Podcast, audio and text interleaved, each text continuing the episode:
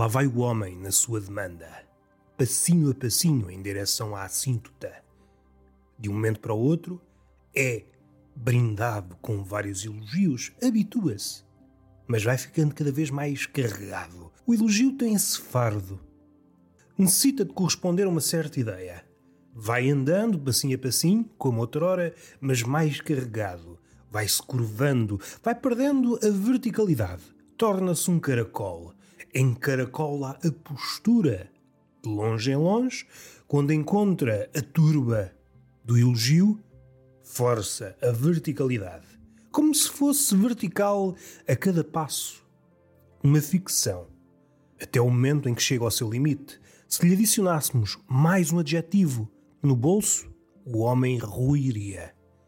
Está no seu limite. É um homem que está cheio de palavras. E isso tem um peso. E o lado negativo disto tudo? O homem que outrora era caminhante tornou-se receptivo ao aplauso. Aliás, a turba não aplaude por estar diante de um feito, de uma proeza. A turba aplaude porque quer uma reação de volta, quer sentir-se viva através do feito do outro.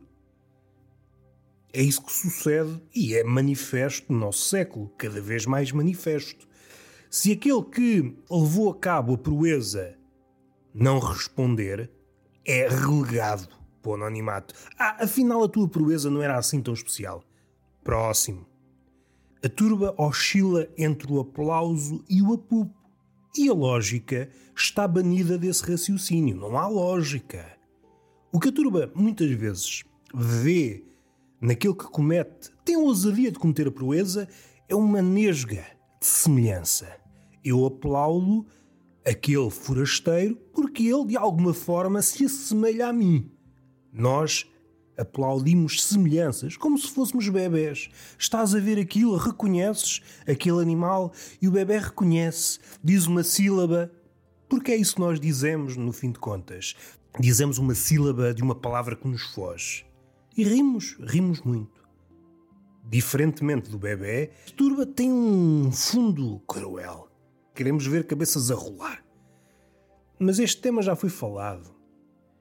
Temos de regressar a este homem na sua demanda e que foi amaldiçoado pelo elogio, ou melhor, pela hum, obrigatoriedade de responder ao elogio. Aquilo que fazia dele homem, o caminho, a Odisseia, tornou-se incompatível com o elogio. Se ele agracia cada elogio que lhe mandam, então deixa de poder andar. Ou seja, o homem que era um Ulisses, um ninguém, a caminho de um nome, deixou de fazer sentido, tornou-se uma farsa vertical. Se ele não tem tido tempo de caminhar. O artista não tem tido tempo para caminhar. Ele leva 24 horas por dia a agradecer os aplausos. Como é que ele tem tempo para caminhar? E andamos nesta farsa. Quer o artista, quer o público. Aplaudimos, celebramos o nada do ponto de vista filosófico, aproximamos-nos inesperadamente do taoísmo, ou taoísmo se preferirem, a celebração do nada. No mundo Narciso, quem é que diria que uma coisa estava ligada à outra? Quem é que diria que o tudo está ligado ao nada? E quem és tu? Eu sou humorista e sou pecador. Ao contrário da turba.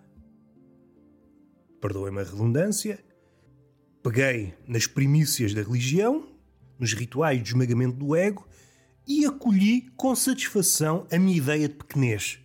Ao contrário de Narciso, é uma ideia bizarra, a mais bizarra de todas. Como é que o homem consegue conviver com a sua pequenez e não ficcionar, por todos os meios, um gigantismo que não existe? É como se o homem hoje em dia fosse uma espécie de liliputiano que entra dentro de uma figura Pode ser um cavalo de Troia ou um gigante, o Pantagruel, se vocês preferirem esta referência, e simula uma estatura que não tem. Isso de um dia para o outro deixar de haver espelhos. Como é que o Narciso se orienta sem o seu reflexo? Será que se suicida ou vê-se obrigado a olhar para o outro? E há aqui um detalhe de onde nasce o mundo. Ao contrário daquilo que é propalado no Evangelho Narciso, o outro é inesgotável seja qual for a natureza do outro. O olhar do outro não pode ser abarcado sequer por uma biblioteca. Se houvesse uma biblioteca destinada a um olhar apenas, faltariam volumes para aquilo que o olhar é, para tentar explicitar aquilo que o olhar é. E estamos apenas no olhar, num olhar específico. Vem o homem infinito. Foi feita à imagem de Deus. É claro que está de costas para o infinito, mas parece um belo princípio. Que é um belo princípio para mim, mas é um belo princípio para criar distância. É isso que cria tudo. Ao contrário do evangelho de empatia, que é inútil, bem vistas as coisas, o que realmente cria a forma é a distância. Caso contrário, se nos aproximarmos demasiado, e essa aproximação normalmente é calculada maquinal, não nos leva a lado nenhum, é a distância que cria as formas, a diferença. A diferença, a identidade. No início, quando era tudo muito juntinho, era um ponto. Não havia detalhes no ponto. Eu percebo que para o homem contemporâneo o pormenor esfalfa, agasta-nos. Epá, agora vou detalhar esta bola. Tu és uma bola e pronto. Ah, mas eu não sou uma bola, sou um ser humano. Tu ficas uma bola, tu ficas uma bola, tu ficas uma bola, tu ficas uma bola, tu ficas uma bola. Ah, ok, contente-me em ser uma bola. Inclinámos-nos para aí e instalamos a verdade pela via da repetição. É uma pena. Procurar a nossa pequenez para daí brotar qualquer coisa de grande, isso parece-me um caminho. Ao contrário de Homero, há cuidado com o canto das sereias, ou como Kafka, cuidado com o silêncio das sereias.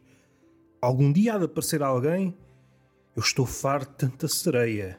Estou farto de tanta sereia, seja canto, seja silêncio, seja esse rumor, esse cacarejar de sereia. Eu estou farto desta merda, eu quero é o silêncio. Há aqui um problema que está presente no Império de Narciso, como noutros impérios. O outro é inabordável, é inesgotável.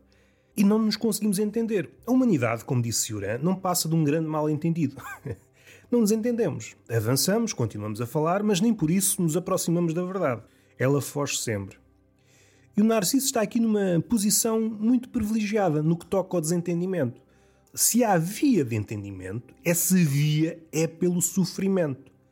Pode parecer que falamos a mesma língua, mas se não houver um início de sofrimento, nós não vamos conseguir perceber o outro. Até podíamos dizer: Não me percebes? Ah, tens de sofrer mais para me perceberes.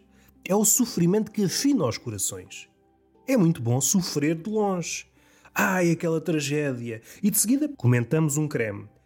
Esse desespero turístico não é bem nada. Não entendemos o outro. Recordemos aquela frase.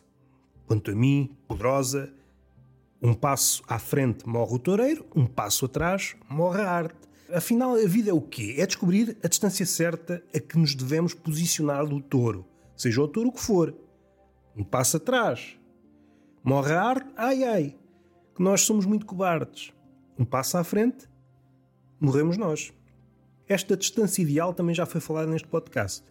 É a distância ideal para tudo, em relação ao outro, em relação à arte.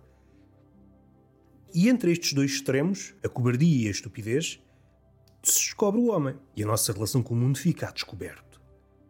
Tudo para fechar nesta pergunta: onde é que nos perdemos?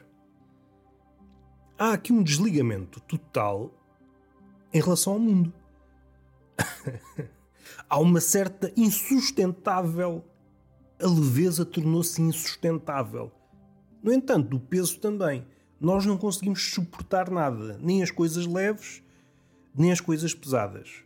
Voltamos àquela imagem daquele herói, daquele artista que está sobrecarregado de elogios e que basta adicionar mais um adjetivo que seja ao bolso do artista e ele desmancha-se todo.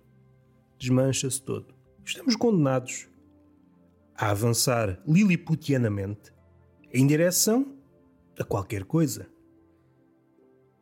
Humorista e pecador. Humorista e pecador, não humorista e virtuoso. Não vamos aproximar duas coisas que são inconciliáveis. Não temos as mãos de Deus. Temos, no máximo, mãos de artista e não é para todos.